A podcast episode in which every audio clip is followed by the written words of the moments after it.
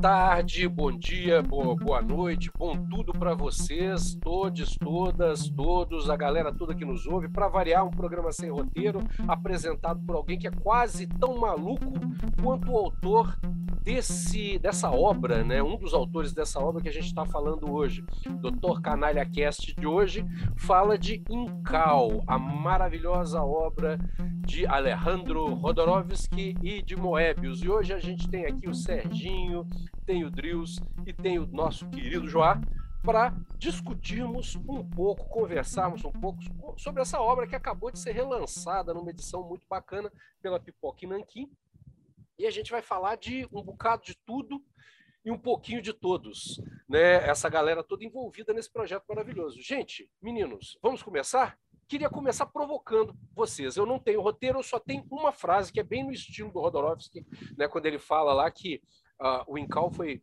planejado a partir de as reminiscências que eles tinham daqueles projetos anteriores que a gente vai discutir hoje. Não quero estragar a surpresa para a galera, mas é que ele falou que foi todo feito meio que no improviso, né, como um sonho. Então, o nosso roteiro de hoje começa com uma pergunta: O que é o Incal para vocês? Nossa, cara, que pergunta complicada. O Incal, cara, o Incal, assim, para mim, é, antes de mais nada, eu acho que eu li isso aí tem muitos anos, né? O Incal. Eu li a primeira vez que eu li foi uma edição de Portugal, que é que, que tinha saído lá em Portugal, a editora é a antiga editora Meribérica e ela lançou os nove tomos, né? Então eu li isso aí tem uns 10 anos atrás, assim, mais ou menos. Uns 10, 12 anos atrás, assim. E eu fiquei desconcertado, né, cara? Assim, no... quando eu terminei de, de ler a história, eu não consegui definir, assim, bem o que é o Incal, não, cara. Mas essa relida hoje, assim, eu acho que o Incal tem a ver com uma certa travessia, sabe? Eu acho que o significado para mim seria a travessia, né? O, o, citando lá o Guimarães Rosa, né? Naquele grande livro dele, o Grandes Sertões Veredas, né? Essa, essa grande travessia que é a vida, né? Então seria uma alusão à travessia, né? Eu acho que seria isso, assim. E essa eu, eu, eu achei engraçado assim, eu estou fazendo agora a segunda leitura, né? Que eu fiz, igual falei com vocês, tem muito tempo. E, cara, realmente eu acho muito rico, né, cara? É assim, é, o quanto de, de detalhes, de, de signi, principalmente significados, né? Eu acho que uma das coisas mais interessantes do Incal é, é, são os significados que essa história traz, sabe? E nos diversos contextos, né? Tem os, os, os contextos filosóficos, esotéricos, né, é, sociais, políticos, né, que tem. Então, eu acho que o, o Encal seria uma travessia dentro desses diversos conceitos aí que, que nos permeiam aí, né, durante a vida. Nossa, demais. Eu acho que quando você fala isso, assim, a, a, você vai falando e a gente vai desdobrando na cabeça, né, cara? Você fala dos conceitos filosóficos, aí vem lembranças da obra. Fala das questões políticas, vem lembranças da obra. É muito legal isso. Esse, esse aspecto que você ressaltou é muito legal. Eu, eu, eu vou contar a história. Eu Oba! gosto de contar a história, você sabe. Né? e as suas histórias. Muito bom. Mas, Mas olha só, cara, lá, lá nos idos, né, de 1900, década de 80, né? 1980 e eu de menor, a gente juntava grana para comprar a revista Heavy Metal, né? Era uma época muito difícil, né, cara? A gente não tinha, a importação não era aberta no Brasil, né? Tinha eu toda tinha uma repressão. uma Heavy Metal na minha casa que eu, eu não emprestava para ninguém, com medo de perder Rapaz. ela. É. Eu, aí o que, que acontece? Tinha, Lá, no, lá no, no, no, centro de São Paulo tinha uma, uma livraria que vendia revistas importadas, né? E a é. gente juntava grana para comprar a heavy metal por um motivo que é, é, hoje é até bem engraçado, mas porque a revista Heavy Metal tinha mulher pelada, cara. Exatamente. Era a revista que a gente podia comprar, eu lá com, no auge dos meus 13 anos e meus amigos, né? Uhum. É a revista que a gente podia comprar que tinha mulher pelada, cara. Então a gente comprava Heavy Metal para ver os desenhos de mulher pelada. E eu, esse dia eu cheguei lá e tinha essa Heavy Metal, cara, a capa toda preta e é, edição especial de rock Falei, cara, que legal, né, bicho? Heavy Metal, a revista com banda de rock e mulher pelada. Joia, é essa que eu quero.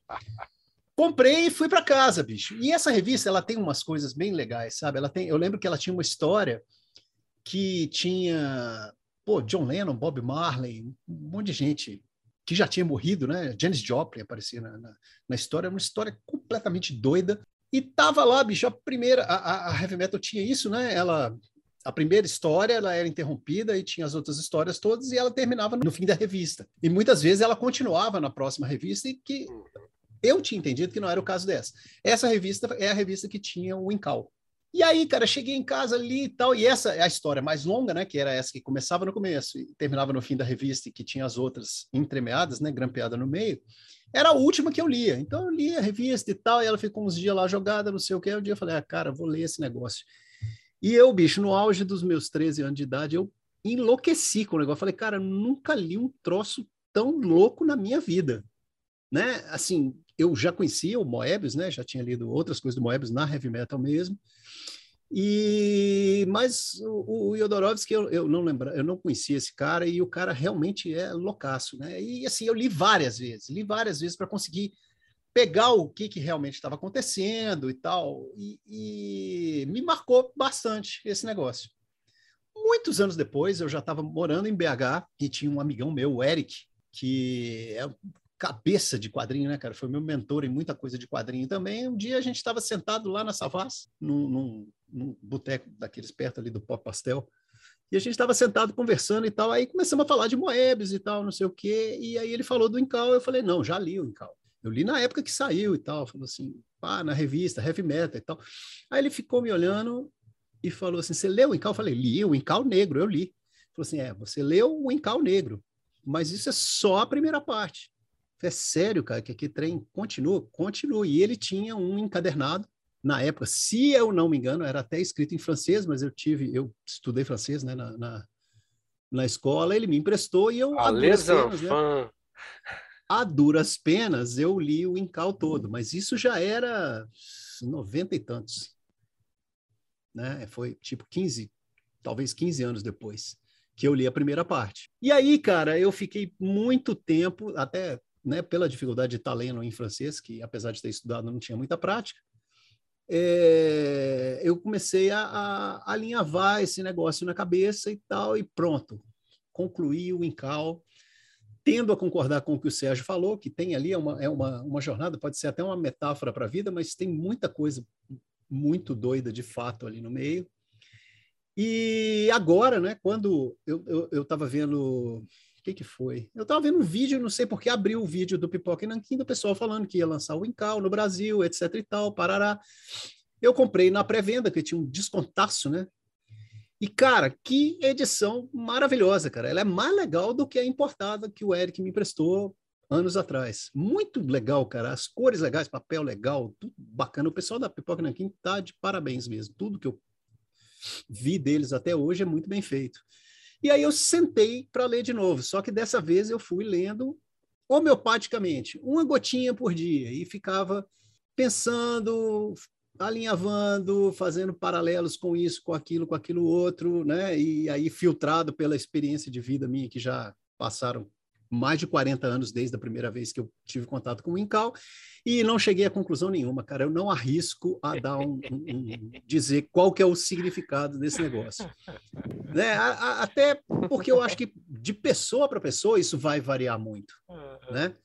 O lance, por exemplo, tem um lance que era a fantasia da molecada na época, né? Que é o cara, o cara vai lá é, se acasalar, né? fecundar a rainha lá né? Isso é uma fantasia da molecada, bicho. O, o, o, disco voador vai pousar aqui e vai me botar para fazer sexo ininterrupto com a mulher alienígena. E tem isso lá, né? Então, assim, dentro do contexto em que eu vivi lá na minha mais tenra adolescência, quando a gente começa a descobrir essas coisas e fantasiar essas coisas, essa parte tem um significado diferente para mim do que pode ter para outras pessoas, né?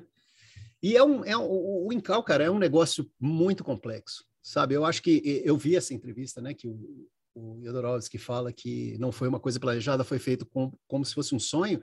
E ele tem essa estrutura de sonho mesmo. Uma coisa salta para outra coisa do jeito mais maluco. As pessoas se encontram assim em planetas diferentes, em universos diferentes, e, e, e elas têm uma, um, um, uma relação que elas descobrem ali quando começam a conversar uma com a outra, ou estabelecem uma relação que você começa a pensar, não, cara, isso não é o tipo de relação que ia acontecer, mas acontece e funciona bem na história. Né? Então, eu, quanto a, a, contada a minha história, da minha relação com, com o Incal, nos três momentos em que eu me envolvi com, com o Incal, cara, eu, eu não arrisco a diagnosticar um significado. É, cara, isso é muito doido, né? Você falou aqui, eu, eu, você falando dessas pessoas se encontrando e multiversos, né? É, ele falando de multiverso numa época que não era moda, né? Em, em falar disso, você falou assim de encontros e realmente o Incol é Incol é ótimo, Incol. É, é, é basicamente um livro sobre encontros, encontros inusitados, encontros é, diferentes. Eu fico pensando nisso. É, é, lá no fundo, eu ouvi o Vinícius de Moraes falando: a vida é a arte do encontro, embora nela haja tantos desencontros. É o Vinícius que fala isso? Não sei, de repente pode não ser. A minha cabeça doida aqui está viajando loucamente. Mas eu fico pensando isso: são desencontros e encontros, e aquele personagem envolvido, né? o João Difo, é né? assim que fala? Eu é, sempre eu falei de full. É, de full. Ele, ele full, perdido naquela história, ele, ele completamente envolvido, né, sem conseguir se separar daquele fluxo. Ele não tem uma visão externa, né? Ele é por si, é a impressão que me dá, o personagem que mergulha no fluxo e vai, né? Às vezes a contragosto, mas eu acho isso muito doido. E Joá, o que acha? Bom, eu vou posso abrir uns parênteses aqui? Claro. Então, primeiro, é, se você está ouvindo aí, você provavelmente vai ouvir a gente falar o nome dos autores de diversas formas, né? É, até porque, como diria um uma vez eu fui numa palestra de um linguista, ele dizia assim: não importa se você fala bem ou mal, o importante é que você seja entendido. Então nós vamos começar por aí, porque a gente vai falar Jodorowsky, Rodorovsky e Odorovsky e tá tudo certo. Do mesmo jeito que a gente vai falar Moebius, alguém pode falar Moebi e também tá tudo certo. Primeiro parênteses fechado. O segundo parênteses, é, acho que é bom dar um contexto histórico também aí da, da Heavy Metal, né? Que é um, na verdade a original é a Metal Hurlan, que é uma revista em quadrinho franco-belga de ficção científica. E tem nos fundadores dela o. É, só aproveitando o que o Drius falou, é uma revista de fricção científica, porque. essa, essa piada não é minha, do Fausto Cunha, ele não fala da Metal Roland, né, da, da, heavy metal, mas ele usa isso para um gênero dentro da ficção científica. Quando ele faz uma análise dos vários gêneros, ele fala isso. Mas faz todo sentido. Então, mas aí os fundadores lá em 1974 é o é Philippe Druillet, Moebi, ou Moebius, né? Jean-Pierre Dionnet e o Bernard Farcas. E eu acho que já é um bom começo para a gente falar assim, porque você perguntar, pô, vocês vão falar da história do quadrinho no podcast de sci-fi? Cara, é um dos quadrinhos sci-fi mais importantes de todos os tempos. Inspirou nada mais que filmes como Mad Max, Alien, Blade Runner, O Quinto Elemento e por aí vai, né, cara? É uma revista muito importante. Ah, dá para falar até Star Wars, apesar que Star Wars, galera, não é ficção científica, é fantasia, é uma ópera espacial, é uma outra coisa pouquinho diferente, mas o, você vê nitidamente muitas das roupas em Star Wars são figurinos do Moebius, literalmente. Queen Amadala é a pessoa é... mais Moebius que eu já vi na Nossa! Vida. Mas aí, e, e, o que, que você sentiu? Que, qual que é a sua experiência né, com a obra? Você já falou da, da Metal Rulan, falou da Heavy Metal, falou do contexto.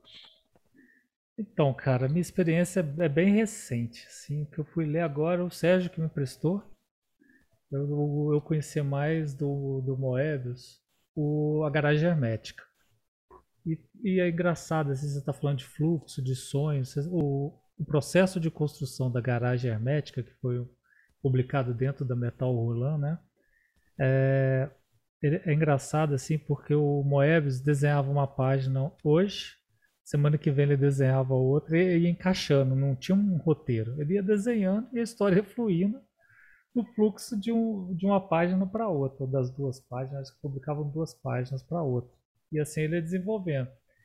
E aí você vai pegar o Rodorovsky, cara, que se você assistir os filmes dele como A Montanha Sagrada, Santa Sangre, entre outros, você vai ver que tem uma construção contra a cultura onde o roteiro não é lá o mais importante, né? Sim, não, não um roteiro, vamos dizer, um roteiro clássico, né? De, de encadeamento das coisas. Nem sempre as coisas são bem encadeadas, como você disse, como você mesmo falou, é no fluxo, que tem uma coisa muito de sonho mesmo, né? E eu, a minha experiência, assim, eu acho que eu fui mais técnico na minha experiência, que eu achei estranho, lendo agora, né, há pouco tempo, a, a edição do Pipoca Nankin, de ver o Rodorovsky tentando fazer um roteiro mais tradicional. Eu achava, eu ficava achando muito estranho, cara. Eu ficava esperando a, a loucura sem freio dos filmes dele. Eu achei até que o Incal tem uma coisa até mais clássica, vamos dizer assim.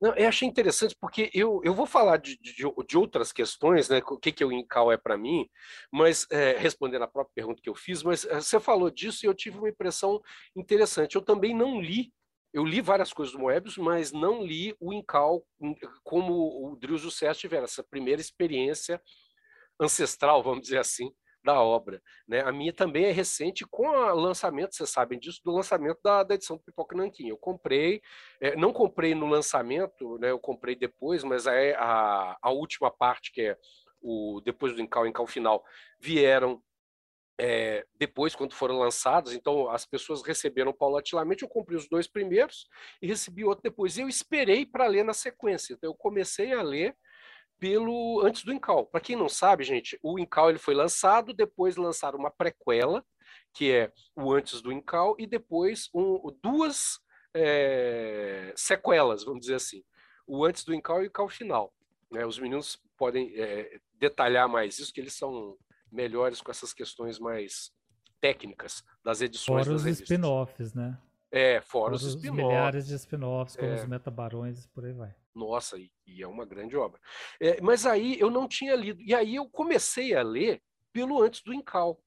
E eu comecei a ler, eu gostei do Antes do Incal, eu achei interessante. E fluiu, eu li assim, numa sentada, assim, numa noite, eu devorei e falei assim, nossa, que, que história interessante, é uma história de, de, vamos dizer assim, uma história fundadora, né? uma história de, um, um, a história da constituição de um personagem, de um, de um homem, vamos dizer assim. E aí eu fui ler o Incal cara, que dificuldade para mim ler o Incal. Eu gostei, mas aí eu, eu, li, me dava um sono, eu acabava adormecendo, aí acordava no dia seguinte, pegava, tinha que reler a parte anterior, e aí eu sonhava, e, e foi uma experiência completamente diferente. Então eu não senti essa tentativa do Rodorovsky fazer um, uma coisa com o roteiro tão forte quanto você sentiu. Bom, agora eu vou voltar, né? Voltar lá atrás né? A minha experiência com o Incal e o que, que eu acho do Incal. Eu, eu não conhecia, como os meninos é, conheceram, eu conheci Moebius na, na, na, na Heavy Metal, né, na edição brasileira. Eu tive a experiência de ver um filme que marcou a minha adolescência, que foi o Heavy Metal, aqui no Brasil chamado de Universo e Fantasia, para pegar a esteira de Universo em Desencanto, que era aquele livro veja o livro, leia o filme. É, do, do, é aquele, que, que, aquela seita que marcou a história do Tim Maia, criar esse subtítulo completamente nada a ver com o filme Heavy Metal, porque era uma animação muito bacana e que explorava, né, em alguns dos episódios, elementos visuais que tinham a ver com o, o tinha a ver com o Moebius, tinha a ver com o Incal, que eu não sabia. Né? Há um episódio que se passa numa Nova York futurista que evoca muito a, a, a cidade que é núcleo da história do Incal. A, a, numa, numa sequência lá da Druna, um pterodáctilo, pterodáctilo branco que lembra muito o, o animalzinho de estimação, vou dizer, o, o, o sidekick né, do, do John. E aí eu, eu, eu tinha um contato né, que isso não, não, não conectava com o Moebius. E aí, a primeira história do Moebius que eu li, assim, que me, me, me tocou muito, foi num, numa coletânea chamada O Homem é Bom, que é uma pergunta, né? O Homem é Bom? E é uma história que me marcou muito, que tem muito também da imagem do Incal, do visual da cidade do Incal, que é uma história chamada Long, Long Tomorrow, que é a história de um detetive numa cidade decadente, né, que, que remete muito ao Blade Runner. E que quando eu vi Blade Runner, quando estreou no cinema, né, eu era garoto, era, era menor de idade, ainda tive que driblar. Era um filme que foi lançado como 18 anos. Na época tinha censura no Brasil, gente. Olha só. Né? as coisas que não existem mais, né? Então, é, eu fui ao cinema e aí quando eu vi o filme eu falei assim, gente, eu conheço esse visual. Esse visual é de algum lugar. Eu fui depois, muitos anos depois, fui ter contato com o Rodorovsky, com o, o, aquele documentário maravilhoso, né, Duna de Rodorovsky. Depois eu fui ver os extras, né, e eu não tinha lido em Cal. Eu sabia de toda a história, quer dizer, sabia assim, né, que a gente, porque não tem jeito de saber da história até ler a história, porque não é uma história que você vira e fala assim, vou te contar de que se trata o Incal. Tanto é que a gente pode falar do que for aqui, que não vai dar spoiler, porque as pessoas, né, a história é muito complexa. Ah, e, e, aí, quando eu fui fazer esse, esse, esse, ter esse contato com o Rodorovsky, eu falei assim, cara, eu tenho que ler em Cal. E aí a gente comentando, já, já muito próximo aqui desse momento que a gente está hoje, e aí saiu a edição do Pipoca, do Nanquim, eu não comprei e resolvi comprar para ler para a gente fazer o programa. Então, a minha experiência com o Encal é uma experiência nova, apesar de antiga. Né? eu, eu tenho um carinho pelo Rodorovsky assim absurdo.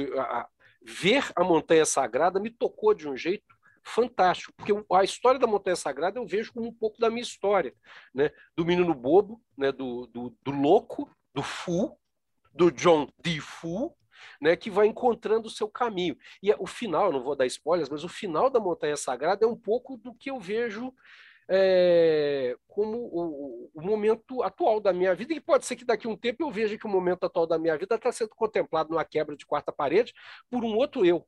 Né? Mas eu acho que o Incal tem muito essa dimensão. Aí, respondendo a minha pergunta, para parar de falar, porque eu falo para caramba, é, o Incal, para mim, o que, que é? Eu fico pensando, eu sinto o Incal, quando eu leio o Incal, como sonhos do trauma do Rodorovsky. Ele não conseguiu fazer Duna, ele vive esse trauma e ele vai escrever em, em Cal como aqueles sonhos de quem é traumatizado de guerra, quem veio do Vietnã, quem veio de uma, uma guerra perdida do Afeganistão, que sonha e ressonha e ressonha e, e, e a, a, são tentativas de, de desvelar, de resolver uma questão e eu vejo isso muito né, é, presente ali. Então, eu vejo no Incal, e não é novidade eu falar isso, porque no, naquele, naquela parte final do, do, da obra, da edição é, do Pipoque Nanquim, tem lá um, um, apanhado que faz essa associação, deixa isso muito claro. Eu vejo ali o Tarô, que é uma obra, né, é uma, uma, uma história é, materializada em cartas que o Jodorowsky gosta muito, ele criou uma versão do Tarô de Marsella. É, eu vejo ali o, o tarô e vejo o Montanha Sagrada, que para mim do Jodorowsky, tem gente que gosta muito do Eutopo, eu gosto muito do Eutopo, mas eu tenho um carinho muito grande pela maluquice, pela, pela iconoclastia, né, do iconoclastia religiosa do Montanha Sagrada, eu sinto ali essa, essa ideia do, do, da evolução de um personagem, mas também uma história de eterno retorno, né, porque ele não conclui a história, ele volta. E aí eu fico lembrando de um cara, um psicólogo, que chama James Hillman, que fala que a única coisa que cresce e evolui o tempo todo é o câncer. Todos nós evoluímos num aspecto e evoluímos no outro. Então a gente está se aperfeiçoando, mas a gente não se. É, é, muito Guimarães Rosa, acho que foi o Serginho que, que, que, mencionou aí o Guimarães Rosa, né? Ah, eu acho que a gente é muito a terceira margem do rio, assim, a gente a gente não está acabado. O que eu sinto é que o Incal ele, ele acaba adquirindo uma descrição, ou tomando a conformação de uma descrição de níveis diferentes no, do nosso amadurecimento. Então a gente amadurece níveis, a gente vai se humanizando ao longo do processo, mas nunca é uma espiral perfeita, né? É, sempre há algo incompleto e a gente volta por início. E é isso é a cara da humanidade, né? Não tem ninguém perfeito, não tem nenhum herói perfeito. E o que eu acho muito legal no Incal é isso. O Jodorowsky ele não pretende ser perfeito. Ele fala dessa jornada espiritual, né? Eu lembro que naquele documentário sobre Duna ele fala, né?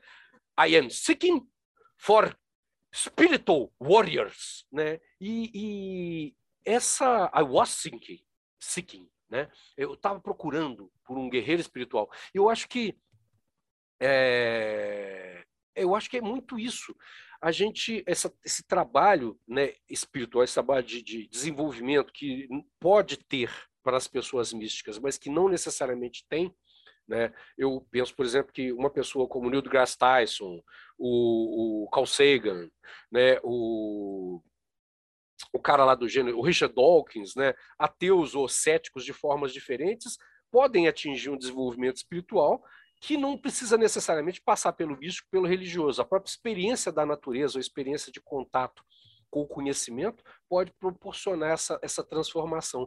Mas são pessoas imperfeitas, né? Nós somos pessoas imperfeitas. E eu acho o, o John Defoe como o personagem lá do tarô, né? Que para quem não conhece a, a, a, ideia básica pelo tarô, o tarô trata, são várias cartas que falam de situações que a gente pode chamar arquetípicas, né, pelas quais todo ser humano passa, mas que começa com o louco, né, que é aquele personagem com a trouxinha nas costas, andando despreocupado, com o pé, com o cachorrinho do lado dele, né, um, um Milo né, bem, bem tintim do lado dele, andando e dando um passo na beira do abismo. Né? E eu acho que isso é muito interessante. Né? É, e a, a, carta vai evoluindo ao longo do processo, né? E, e, de forma alguma o mago, o imperador, essas cartas, né, que a gente olha, nossa, são cartas importantes, né? São as mais importantes, né? As cartas, o, o traçado da história vai mostrando uma evolução cujo o grande desenlace não é o indivíduo, é o mundo.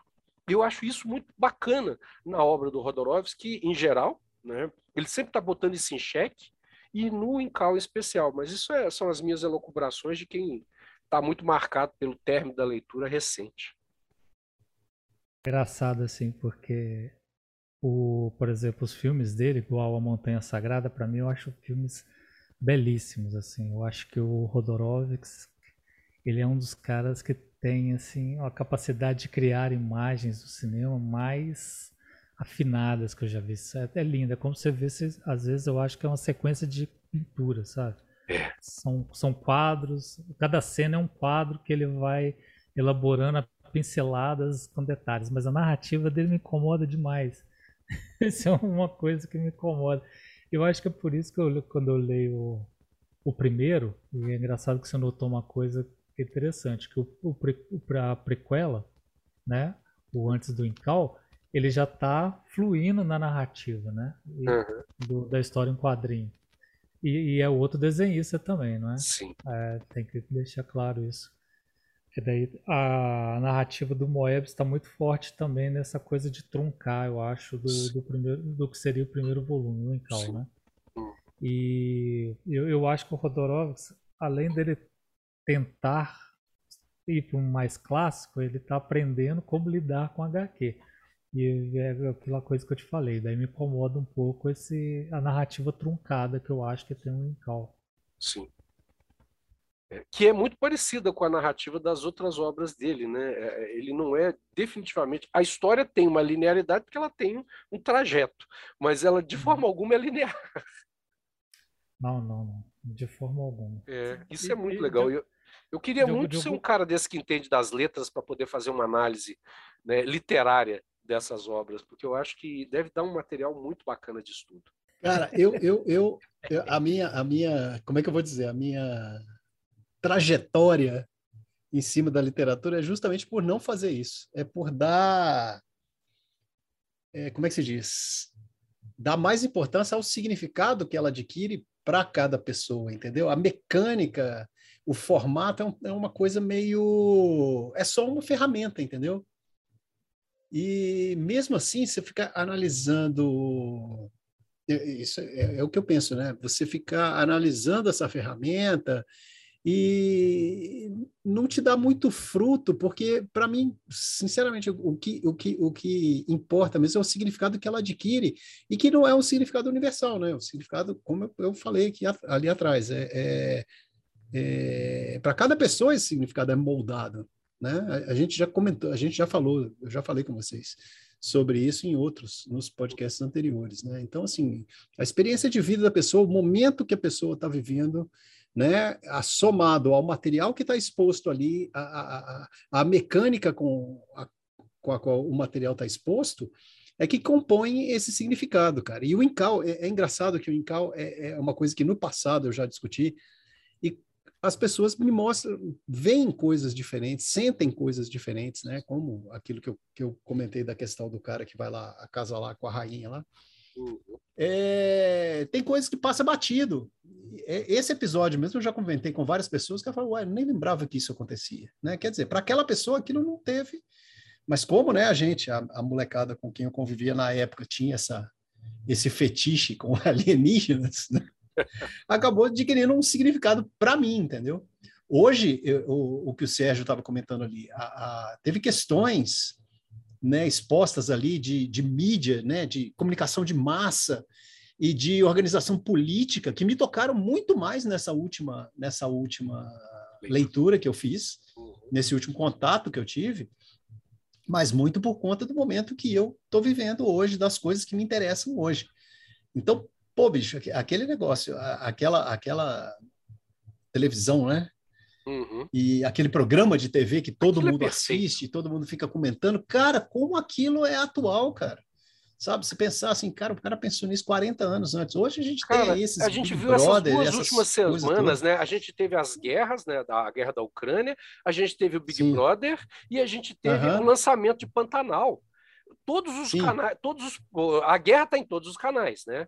É, mas o quem, quem acompanha a Globo, por, por causa da doença da minha mãe, eu tá muito ligado na Globo, que é a TV que ela assiste quando do banho, do café, organizações ela está uhum. assistindo a gente uhum. vê o Big Brother é tema desde o jornal do início da manhã até o jornal da noite. Tem, tem todos os programas, eles inserem Big Brother. E agora, Sim. com a coisa do lançamento do Pantanal, é a mesma coisa.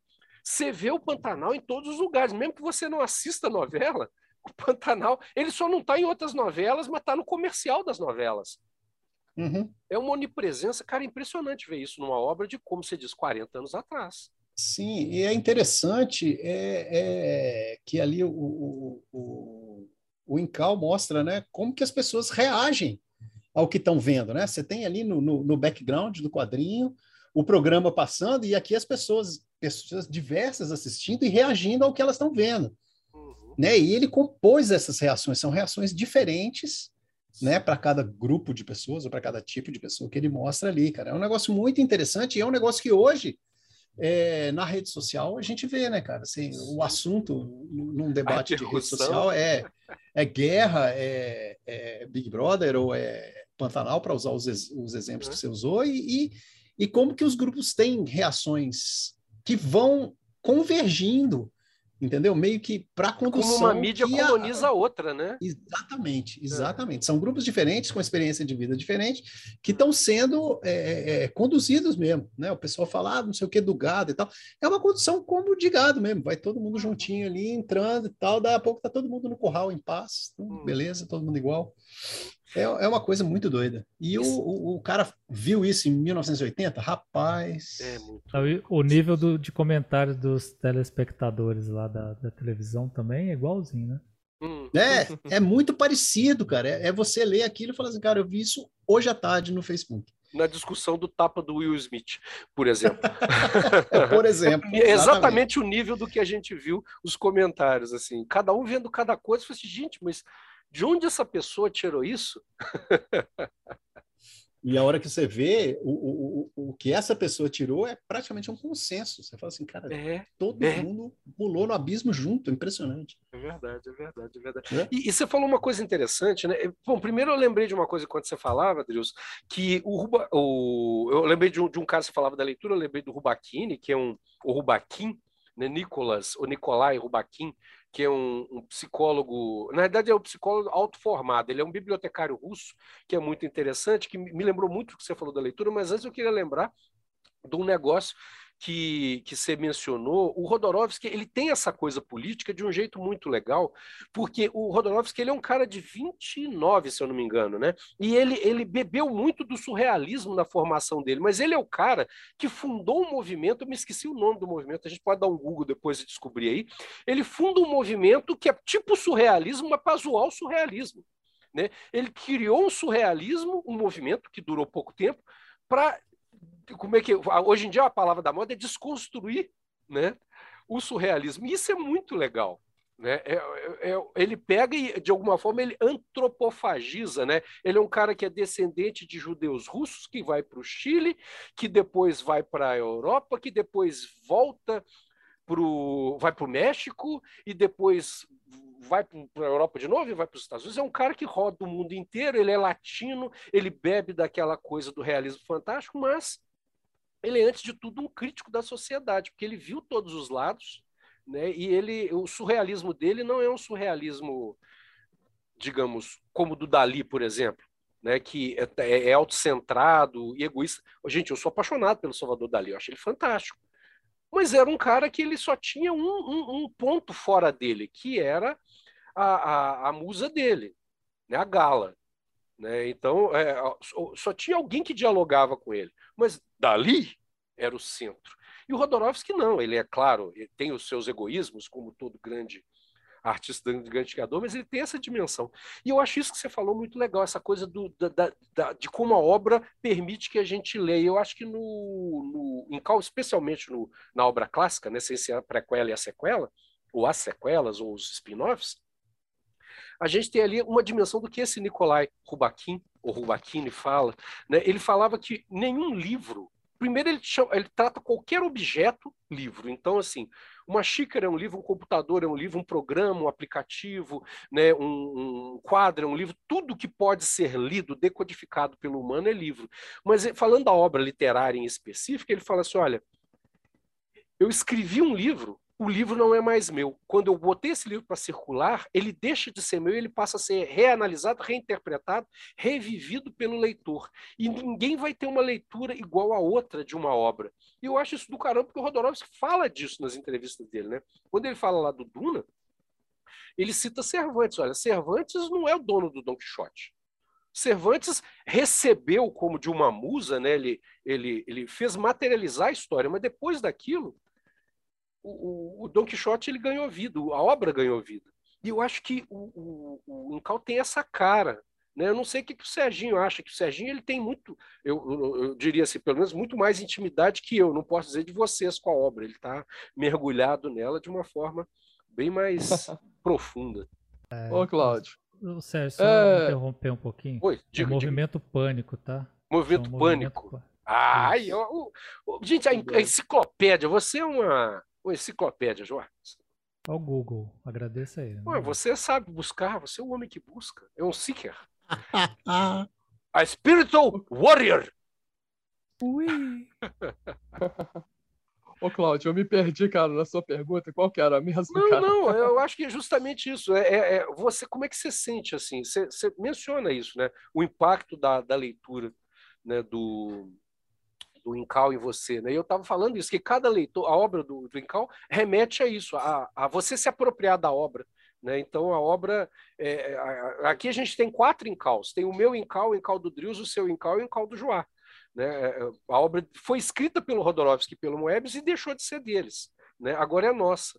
Né? E eu estava te perguntando. Vai isso. ter mais uma que é o, o nosso ouvinte, né? Sim, ou, ou, várias, né? Ou várias, é. E eu te perguntei isso, como é que foi a sua experiência disso? Você viu, se viu no Incal? Você, de alguma forma, ele conversa com a sua vida?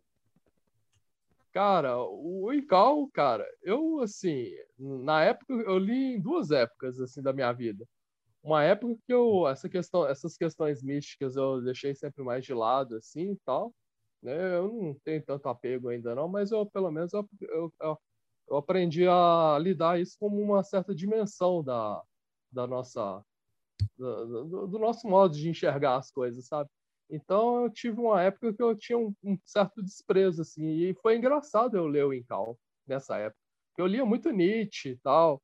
E, e cara, é, o que me pescou assim foi o, é, essa, essa questão assim da, da evolução do personagem, sabe?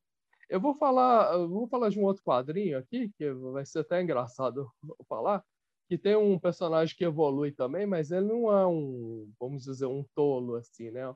É aquele o V de Vingança do Alamu com a, aquela personagem a Eve né? Hum. Que, é a, que vai acompanhar o V. E ela evolui durante a história. E o John Defoe é, é, tem essa evolução, assim, sabe? Eu acho, eu, eu acho interessantíssimo essas histórias, assim. Que era uma época que eu, eu pegava tudo que era quadrinho para ler. Eu, eu comecei, assim, basicamente nos quadrinhos de super-heróis, né?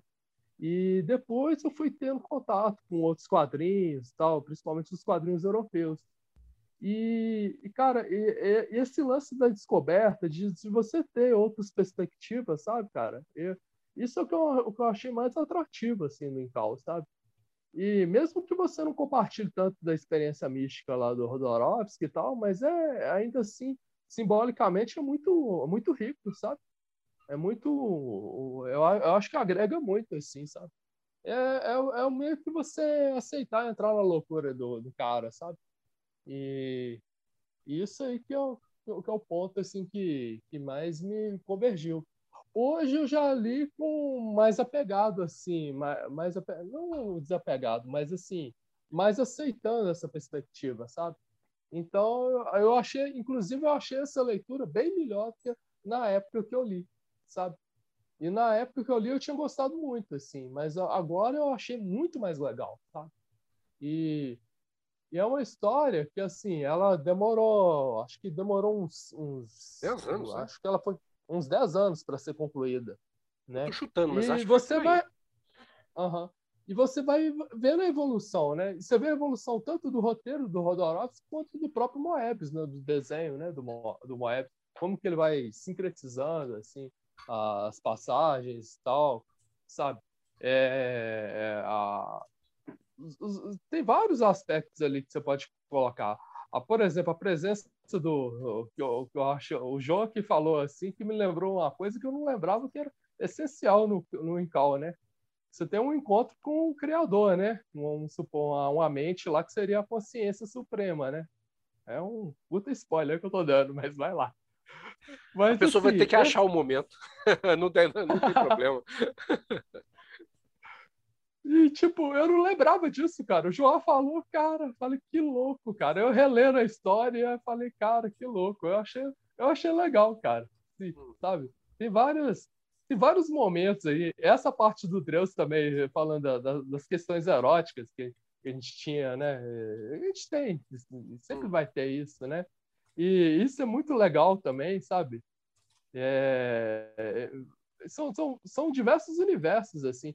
Outra coisa também, essa é a parte que eu menos entendo, eu vou pedir a ajuda de vocês, que é a parte política, sabe? Porque há todo um, um jogo político de forças ali, sabe? De gente, pessoas querendo tomar o poder e articulando várias artimanhas.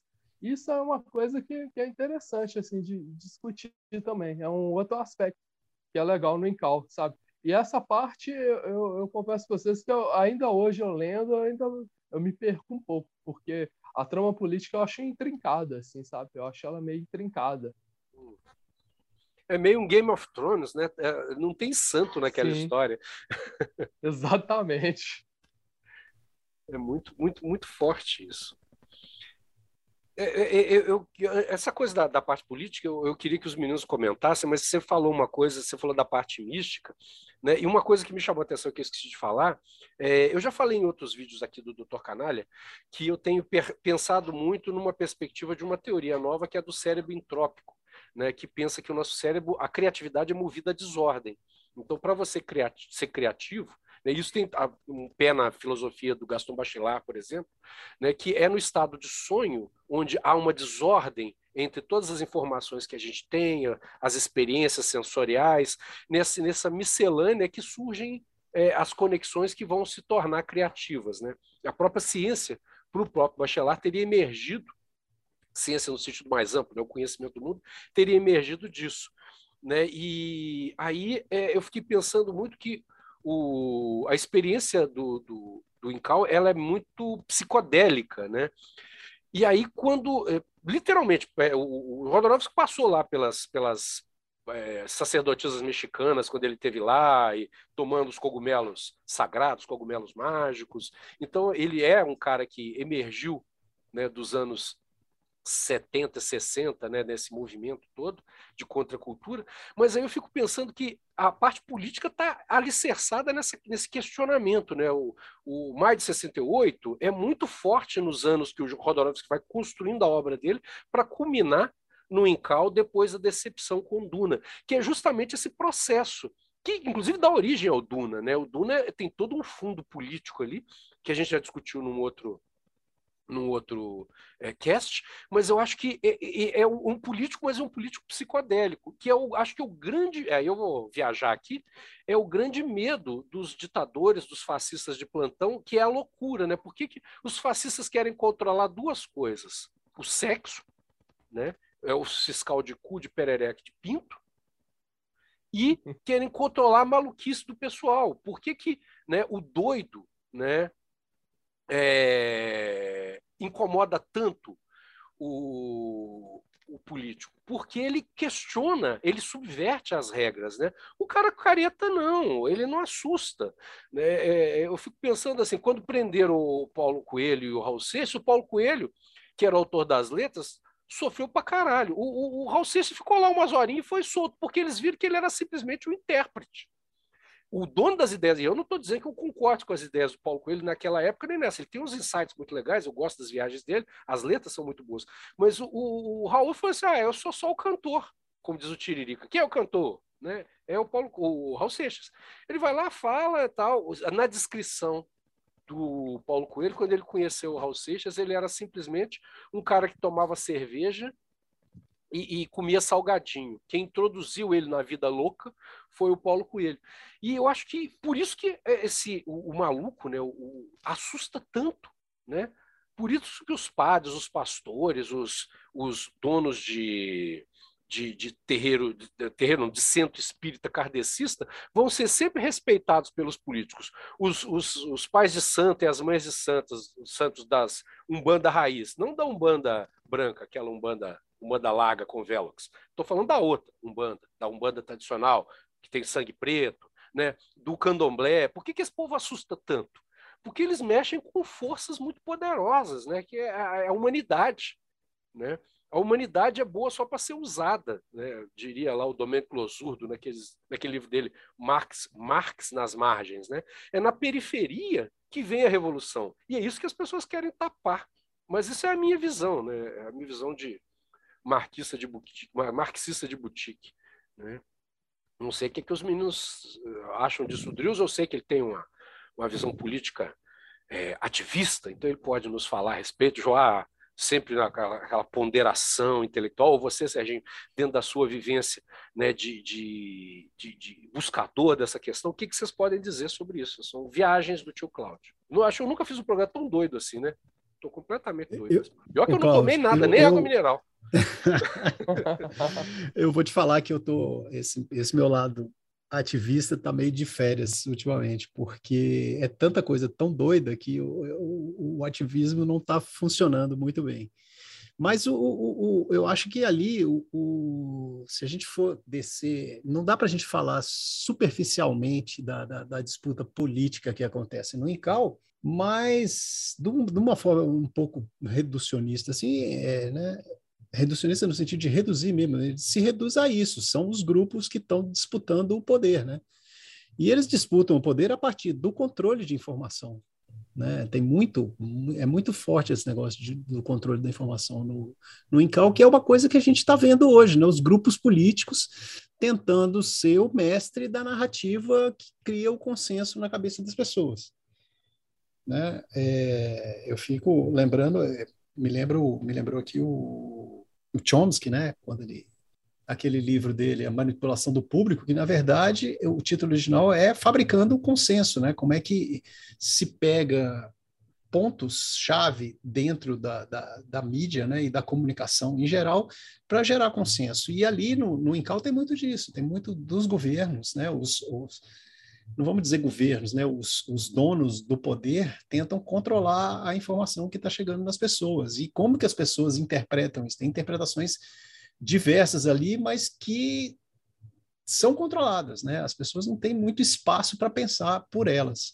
Eu acho que a questão política mais forte no Incal é essa, é esse controle de massa, né, na disputa pelo poder.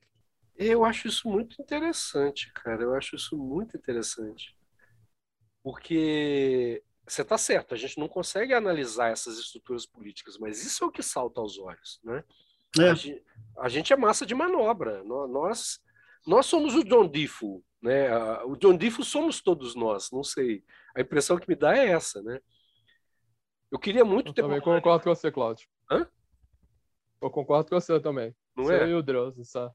Nós todos somos o John Diffo é. na história. A gente não, não tá sempre à, à margem das questões, né? Só tá sempre desinformado, né? A gente não alcança, né? É, é cê, cê, Oi, diga, João. Não, o que eu acho engraçado na, na, na, história como um todo, assim, já começa com ele pulando no abismo, né? Você acha que o abismo, o lago de ácido que tem no fundo do abismo é o último patamar, né? E a história, de repente, a história mergulha para além daquele último patamar e ela está sempre indo além para um outro lugar, para um outro lugar. É como se estivesse indo para o inferno o tempo todo, assim, né? O inferno do inferno até ele conseguir ascensão lá no alto lá. Ao mesmo tempo, o, a estrutura de poder também tem umas camadas e algumas até invisíveis, né, cara? Você tem a polícia, tem a burguesia, que parece que controla aquilo, você tem o presidente lá, que é, que é uma loucura total, né? Tanto que em várias partes do, no, no, contexto todo, ele está trocando de corpo, porque o corpo envelhece, ele tem que trocar para um clone mais novo. E ao, no, no, no, próprio Incal ele é um travesti fabuloso, assim, super fortão, bonitão. É.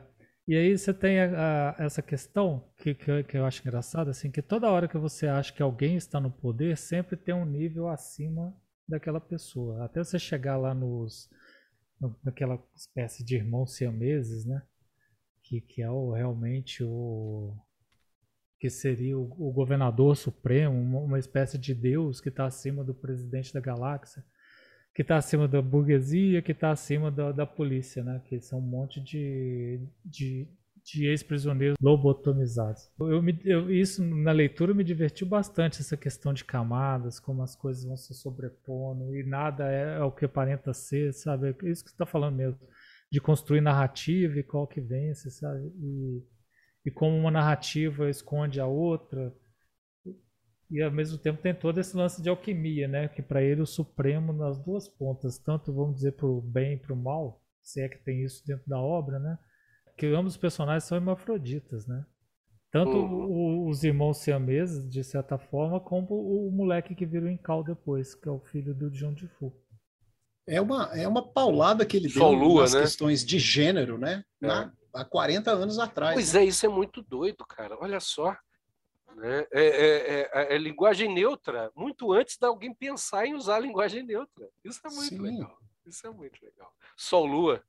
Sol Lua é o nome do personagem, o filho do, do John Dee. Ah, não. Eu, eu, lembro quando eu vi o, o presidente travesti, eu falei, gente, esse cara tá há milhões de anos luz. Assim. Exato, muito na frente. da né? época, né? que tá muito na loucura dele ali, cara. E a loucura dele é bem adiante, né? Cara, é, legal mesmo. É, é, muito legal pensar que um sujeito que nasceu em 1929, depois a gente pode conferir a data, mas eu tenho quase certeza que é isso, né, consegue pensar esse tipo de coisa e fazer esse tipo de proposta. É muito bacana pensar isso. É muito bacana. Se ele tivesse numa outra área, né, se ele fosse um autor é, acadêmico, né, um autor ligado à universidade, que escrevesse ensaios como um Foucault, um Freud da vida, né, talvez ele, ele fosse citado né, e, e usado como referência é, com uma, uma digamos, com uma, uma penetração como esses dois caras que eu citei, que hoje por exemplo, no caso do Freud, é, ele é contestado do ponto de vista científico em muitos aspectos, aliás, em quase todos, porém, do ponto de vista cultural, tem uma penetração na, na transformação da sociedade enorme.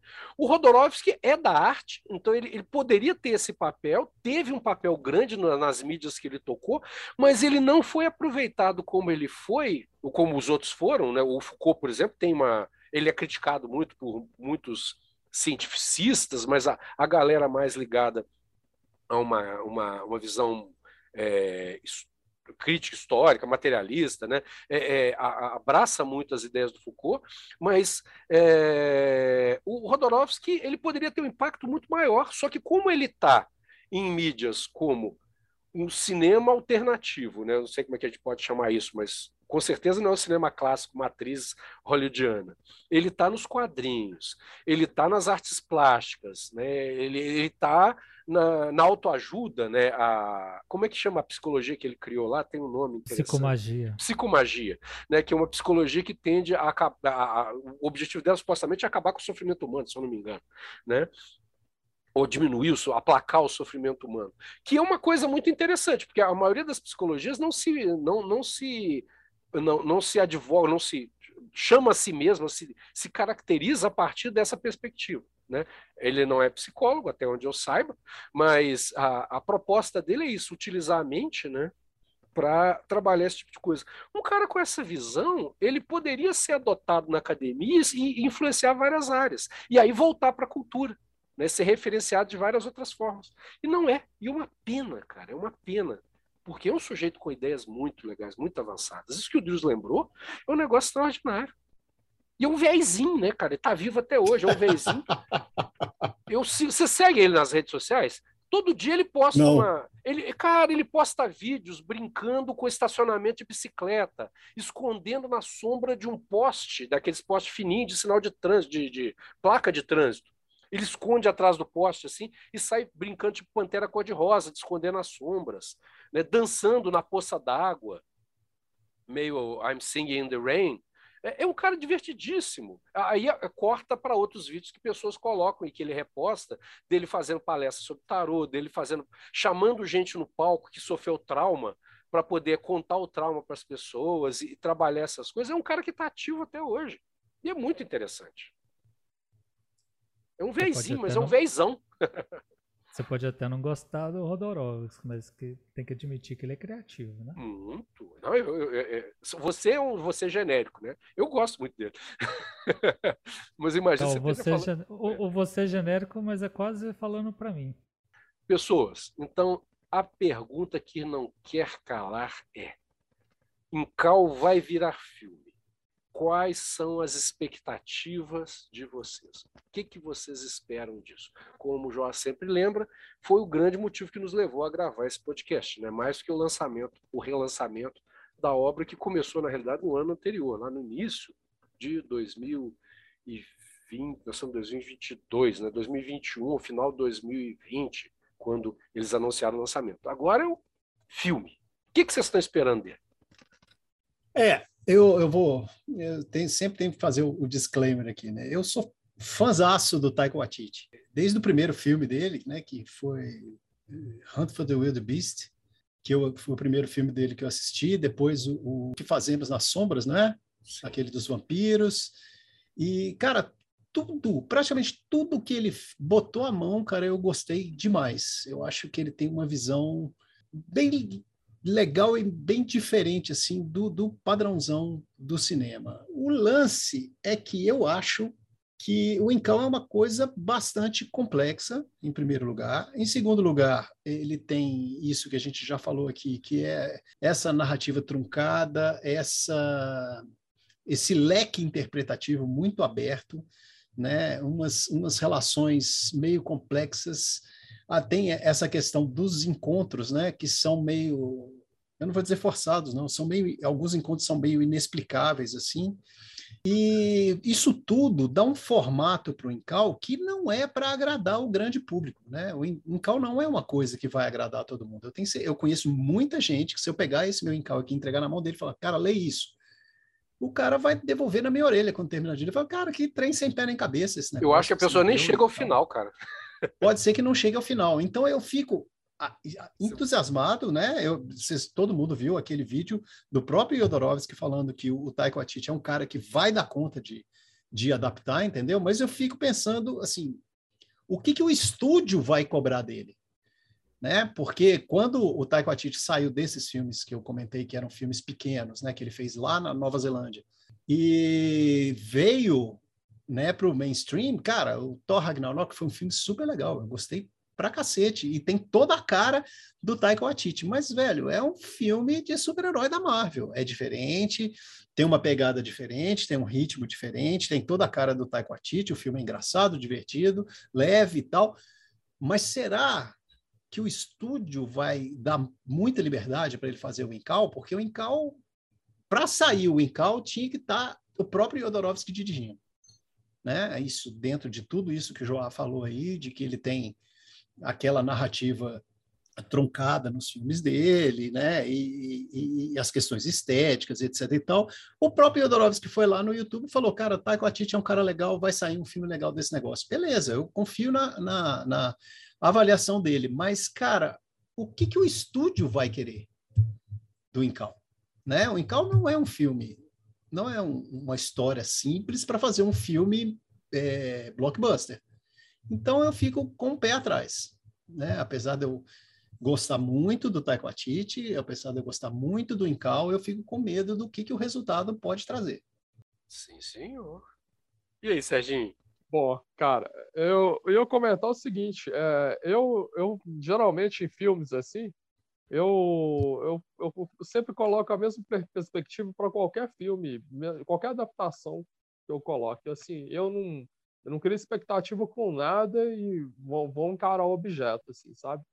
Mas, assim, a gente sabe que o cinema, principalmente o cinema hollywoodiano, né, tem, tem muita... É, muita é, muito, é muito truncado, tem muita manipulação, tem a questão dos produtores e tal. E, assim, eu não. Eh, eu, eu tô um pouco. Eu sou um pouco avesso, assim, sabe? A questão de, dessa, dessa questão das adaptações, assim, principalmente as adaptações, provavelmente quadrinhos, que eu, eu não acho, assim, pelo menos na minha perspectiva, não acho tão agradáveis assim ao meu gosto, assim, sabe? Mas, mas eu, eu estaria aberto a assistir o Incal, sabe? Eu achei que seria uma experiência interessante de ver, assim. Como Pelo menos o storyboard está pronto, né? É. para ver como que seria a experiência, né? E eu, eu, eu acho que a gente pode fazer é torcer para que as coisas aí, que, sei lá, os deuses, né? Concatenem alguma coisa aí que faça com que essa adaptação funcione, né? Mas, assim, eu, a princípio, eu não crio nenhuma expectativa e vamos ver o que vier, né? Sim, senhor. E aí, João? Você? Cara, a notícia que o Taika Waititi ia fazer o Incal veio quase junto com a notícia que ele tinha desistido de Akira, que aqui em casa foi comemorado com foguetes e, e festa, tudo mais que alguém pode usar para festejar alguma coisa, né? Porque eu acho que ele ia destruir Akira. Não só ele, como o estúdio também, né? Porque já começava que a Akira pelo estúdio ia ser em Nova York e não faz sentido algum fazer uma coisa dessa.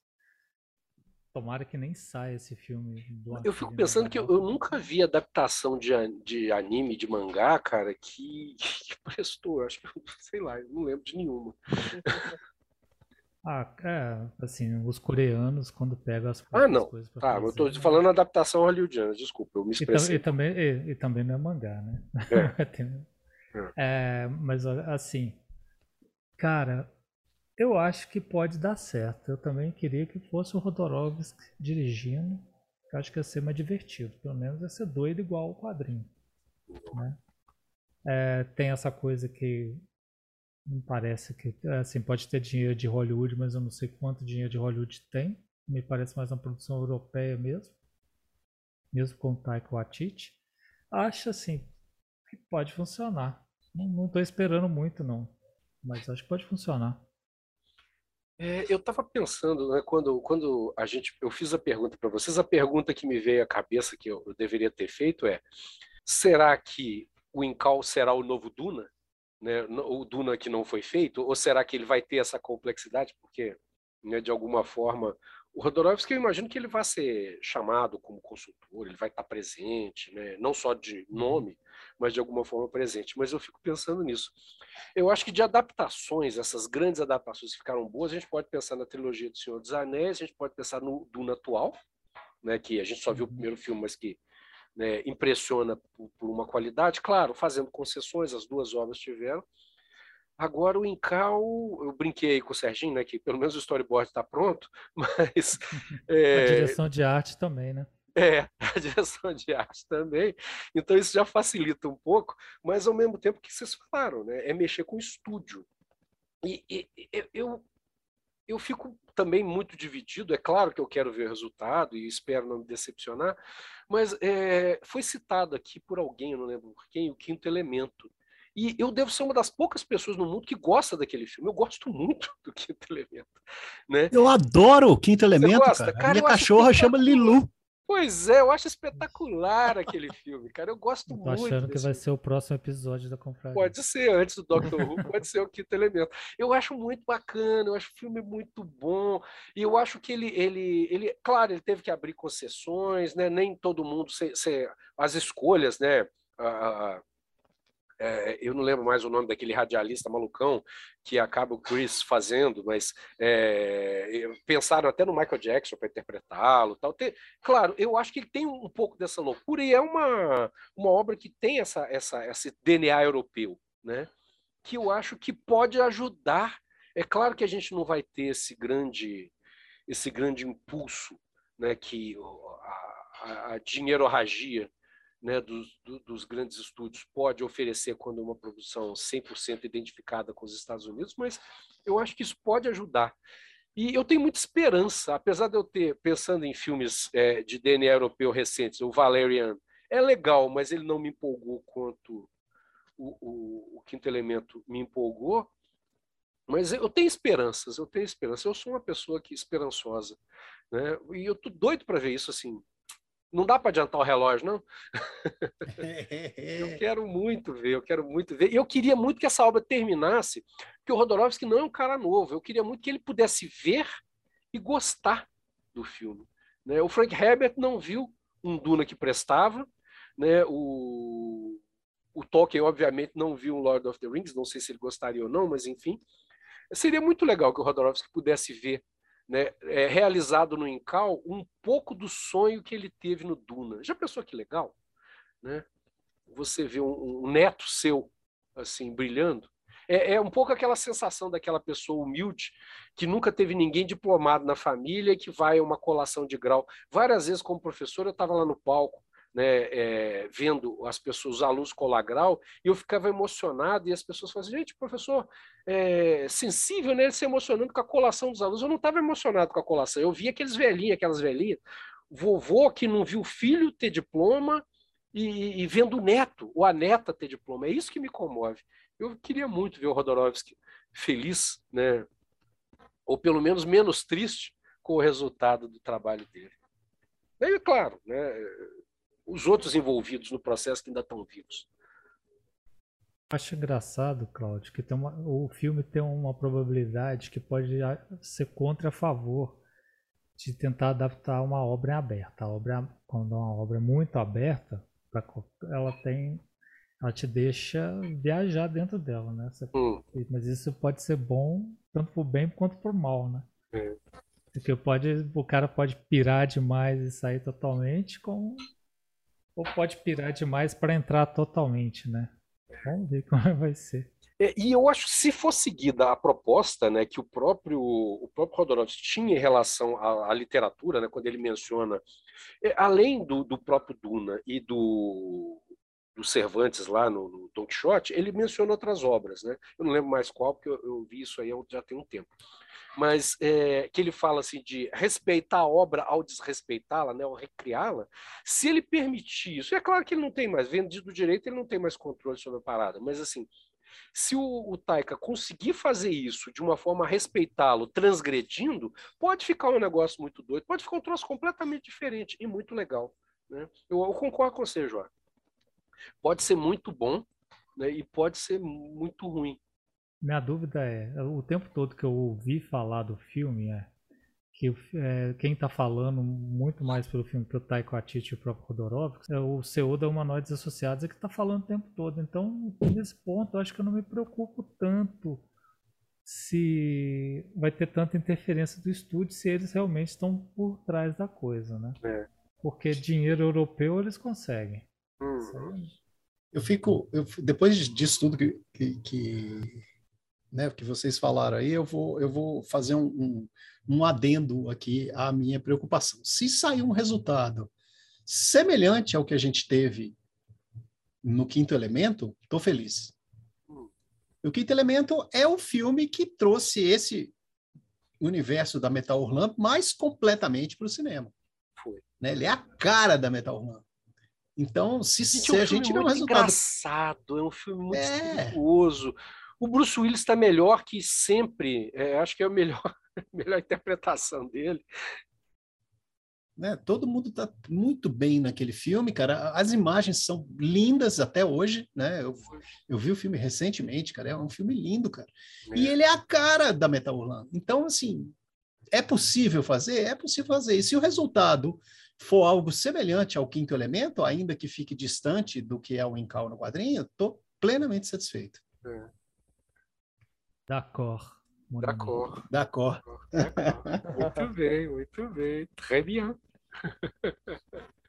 Pessoas, mais alguma coisa? Um último, uma última palavrinha, uma mensagem de esperança para os nossos ouvintes, ou uma mensagem de desesperança? Joá, temos algum, alguma novidade nos nossos podcasts, nos nossos materiais da, da confraria?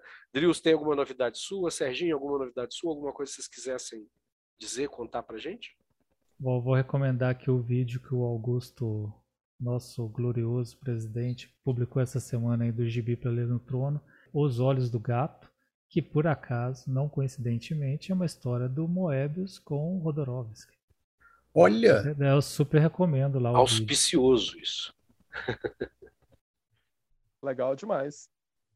Deixa eu deixar minha mensagem aqui. Sim, senhor que é o seguinte, cara, o, o, o Incal, né, ainda que tenha entrado na minha vida de forma incompleta lá em 1981, é, ele me acompanhou esse tempo todo, né? Essa, essa revista minha da, da Heavy Metal foi uma das que eu guardei por mais tempo e eu não a tenho hoje porque ela desmanchou de tantas vezes que eu desmanchou literalmente. Depois, né, quando o Eric me revelou que eu não tinha lido tudo e eu me senti um imbecil, né?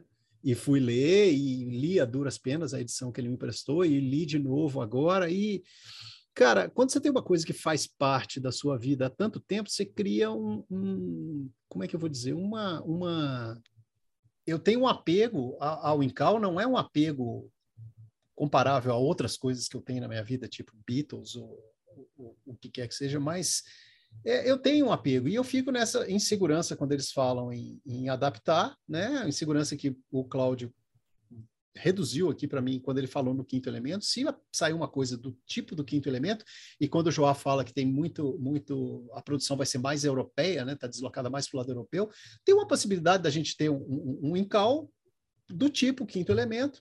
O quinto elemento é a coisa mais metal urlan, né? Que já chegou no cinema, é a cara da metal urlan. E é isso, cara. Vamos ver o que, que vai vir desse filme aí. Eu tô com a, essa edição nacional aqui da, da Pipoca Nanquim do Incal. Vai ser a minha edição do Incal definitiva. Eu já, já li e reli desde que eu comprei. E vamos esperar para ver o que, que vai acontecer. Massa demais. Serginho Jabá? Pô, galera, eu não eu, eu vou, vou desejar para todo mundo aí saúde, felicidades e tudo de bom, hein? Fantástico, né?